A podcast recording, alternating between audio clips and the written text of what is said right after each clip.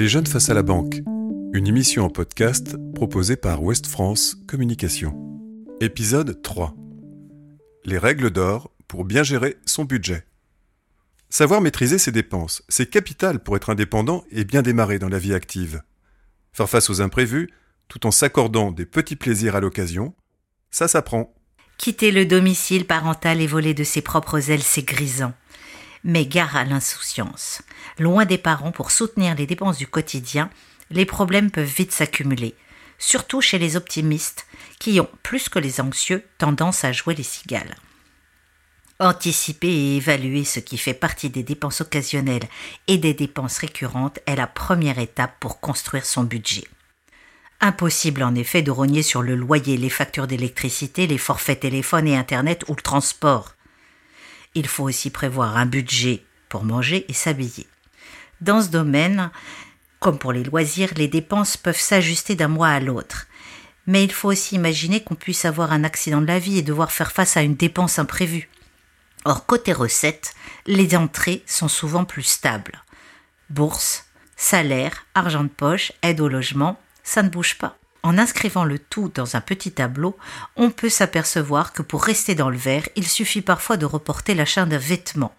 Bref, de réduire ses dépenses, sauf à faire grimper ses revenus en faisant du babysitting ou autre. Mais le secret, c'est de mettre des sous de côté. Même 10 euros, conseille Cédric Jaffré, responsable du marché jeune à la Banque Populaire Grand Ouest. Épargner régulièrement permet de limiter la casse en cas d'imprévu et surtout de concrétiser des projets, petits ou grands achat d'une paire de baskets ou d'une voiture. Entrer dans un système de découvert ou une course au crédit est risqué. Il faut rembourser. Mais dans un monde de tentation, il n'est pas toujours facile de résister. Alors, bien choisir son mode de paiement s'impose.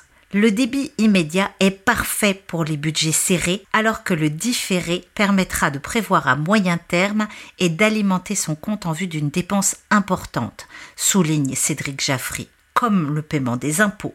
Là, le prélèvement par mensualité est conseillé. Trois conseils de banque pour suivre ses comptes. 1. Regardez ses comptes souvent. La majorité des banques proposent des applis qui permettent de consulter et de suivre en temps réel le solde de son compte à partir d'un smartphone ou de paramétrer des alertes gratuitement. À l'œil, vous voyez si vous êtes dans le vert, le rouge ou l'orange grâce à des alertes. Dans ce cas, Dialoguer pour faire réévaluer votre plafond de dépenses s'impose. 2. Choisissez le bon débit. Carte de paiement à débit différé ou immédiat ou carte à autorisation systématique, faites-vous conseiller. Avec la dernière, impossible de dépasser son budget. À débit immédiat, vous saurez tout de suite où vous en êtes. À débit différé, toutes vos dépenses arriveront en bloc. Pratique, c'est peut-être aussi un peu risqué. 3. Gare aux agios. Lorsque vous ouvrez un compte dans un établissement bancaire, vous pouvez bénéficier d'une autorisation de découvert. En cas de coup dur, cette avance de caisse faite par la banque peut s'avérer utile. Mais attention, elle est à rembourser sous 30 jours. Et pendant le temps où votre compte fonctionne dans le rouge, vous serez soumis à des intérêts, les fameux adios. Parlez-en à votre banquier. Faites appel à votre conseiller pour bien connaître les règles qui s'appliqueront, notamment si vous dépassez le seuil autorisé.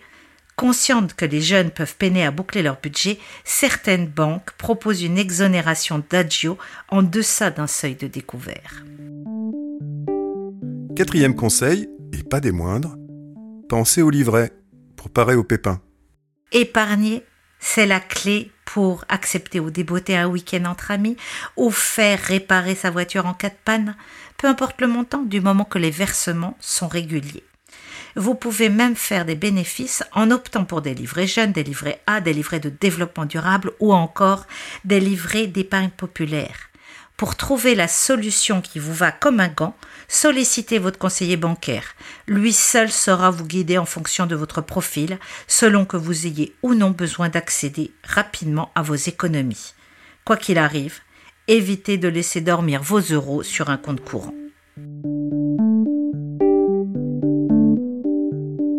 Ce podcast vous a été proposé par West France Communication avec la Banque Populaire Grand Ouest.